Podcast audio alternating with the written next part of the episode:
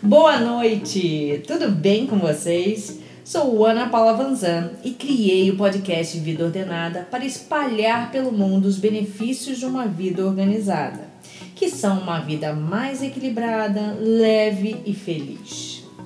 Em abril, um pouco depois do início da quarentena, eu falei sobre o lado bom da pandemia. Nesse episódio, eu falei sobre movimentos maravilhosos que promoviam a caridade o olhar para o próximo, a doação, enfim, diversas iniciativas que estavam sendo criadas e realizadas por diversas pessoas de todas as faixas etárias, empresas em diferentes lugares do Brasil e do mundo. Sem dúvida, surgiram muitos aspectos positivos com a pandemia. O primeiro foi a solidariedade lindo de ver como as pessoas tiveram a oportunidade de olhar mais para o próximo do que para si próprias. E com isso, lindas ações surgiram. Assim como meus filhos fizeram, muitos se ofereceram em seus condomínios para auxiliar pessoas idosas e que faziam parte do grupo de risco, com compras de supermercado, farmácias e outras atividades fora de casa, para que elas não precisassem sair de suas casas. Outros conseguiram manter o pagamento de seus funcionários domésticos, mensalistas, faxineiras, motoristas, para que eles não fossem tão impactados com a falta do trabalho e, consequentemente, da remuneração. Tivemos aquela enxurrada de lives para entreter e animar a vida daqueles que, do dia para a noite, se viram obrigados a ficar trancados dentro de suas casas. Isso trouxe não só música para os lares, mas muita alegria. Além das doações que foram feitas a partir dessas lives. Uma rede grande de compartilhamento de indicações de serviços foi criada nos grupos de WhatsApp, ajudando a muitos comerciantes a se manterem nesses tempos tão adversos. Eu mesmo aproveitei muitas dessas indicações. Muitas empresas também se mobilizaram para ajudar aqueles que precisavam, seja com alimentos, produtos de higiene pessoal, máscaras e até distribuindo ovos de Páscoa para adoçar a vida. Outra questão que ficou bem latente foi a criatividade. Muitos empreendedores buscaram reinventar seus negócios e suas vidas para se adequar à nova realidade. Muitos começaram a fazer atividades que não faziam, como confeccionar máscaras de tecido, fazer sopas e outros alimentos para comercializar em seus condomínios ou em grupos de amigos, oferecer serviços de compras para quem não podia sair de casa por restrição de idade ou doenças que os colocavam nos grupos de risco. Da mesma forma que muitas portas se fecharam muitos aproveitaram para criar novos negócios a partir da necessidade dos outros. Depois da adaptação inicial, com toda a família trabalhando e estudando em casa, o que para muitos foi um caos, muitas famílias passaram a aproveitar o tempo que tinham juntos para realizar atividades que há muito não faziam, como jogar um jogo de tabuleiro, brincar com tinta e massinha, colorir desenhos, preparar jantares e lanches bacanas, assistir filmes e séries juntos. Eu aproveitei de tudo e mais um pouquinho. Aqui em casa conseguimos transformar um momento adverso, cheio de dúvidas e preocupações, em um momento para reforçar os laços de união e de amor entre nós e para com os outros. Com todos em casa, a criatividade foi primordial para não cairmos na monotonia e diminuir um pouco a sensação de enclausuramento causada pela quarentena.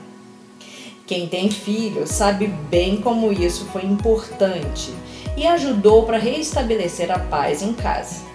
E principalmente ajudou a manter as crianças entretidas e ocupadas.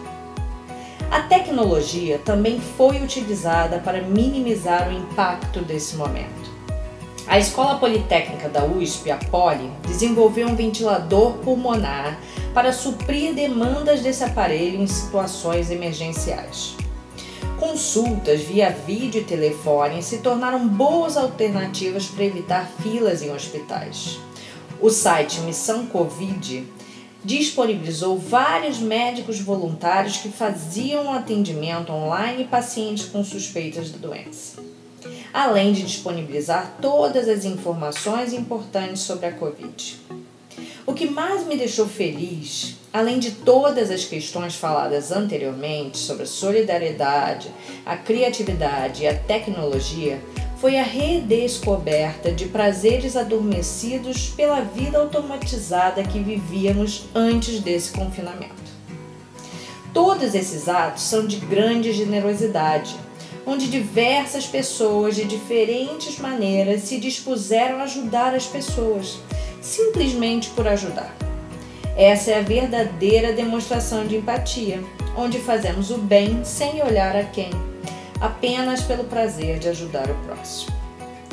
Na última sexta-feira, dia 13 de novembro, comemorou-se o Dia Internacional da Generosidade e gostaria de compartilhar os benefícios que traz para quem a pratica. Em uma matéria do jornal o Globo do Rio de Janeiro, que contou com a ajuda da minha querida e competente irmã Daniele Vanzan, foram mostrados os benefícios físicos e mentais gerados quando praticamos a generosidade. A generosidade é capaz de amenizar o estresse e trazer mais bem-estar.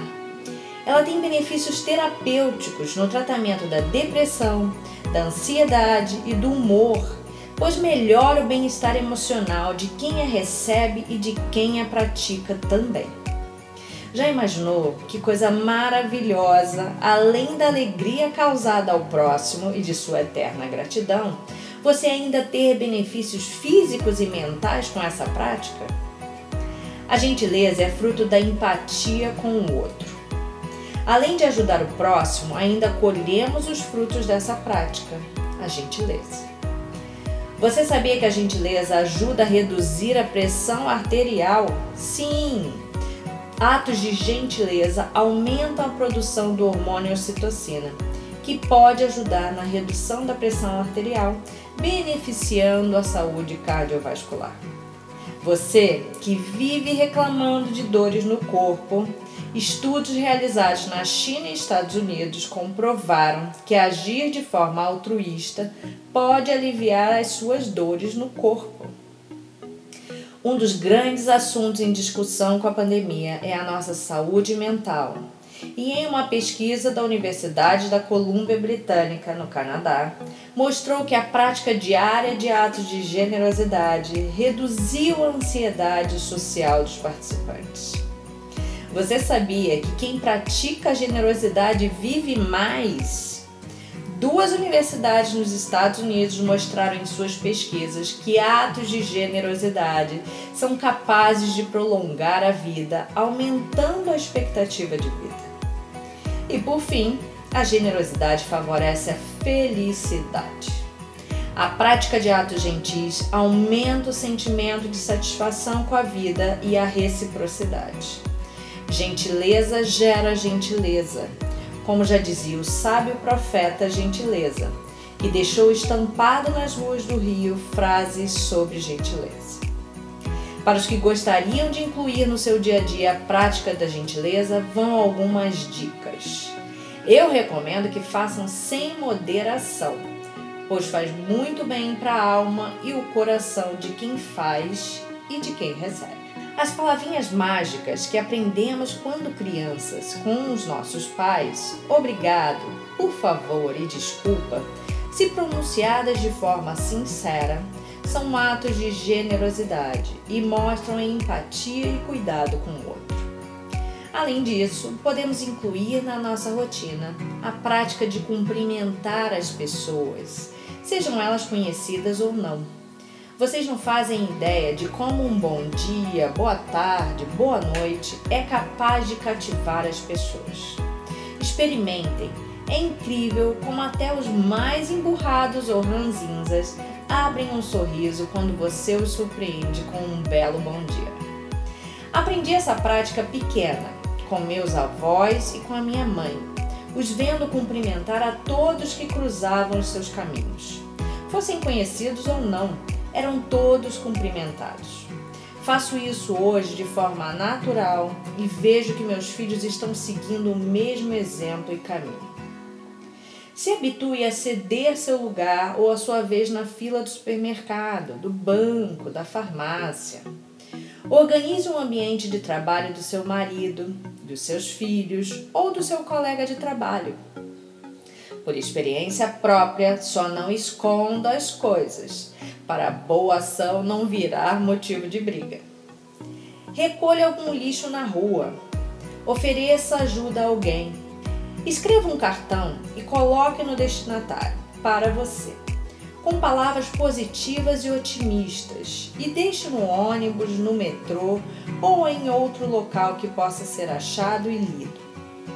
Elogie o trabalho das pessoas, sejam elas seus funcionários, seus filhos, os funcionários de onde você mora ou trabalha, dos locais que você frequenta, supermercados, restaurantes, bancos, farmácias. Bem, para mim esses benefícios são mais do que suficientes para continuar me motivando a praticar a generosidade. Todas as simples ações que listei acima são capazes de mudar o dia e a vida de uma pessoa, e a sua também. Imagina se conseguirmos espalhar pelo mundo essa corrente de generosidade e isso se tornar uma prática na vida de todos. O mundo seria um lugar ainda mais adorável. Vamos começar com a nossa parte, que sem dúvida seremos capazes de influenciar e servir de exemplo para outras pessoas. Pensando nisso e com o objetivo de espalhar boas ações pelo país e propagar o otimismo, está sendo lançado o movimento Ser Gentil. Essa plataforma conecta pessoas que querem praticar a gentileza a quem precisa receber essas ações. O movimento divulga plataformas de apoio a causas sociais e traz dicas de como ser mais gentil. Vocês podem ter mais informações sobre esse lindo movimento no site e Instagram do Ser Gentil.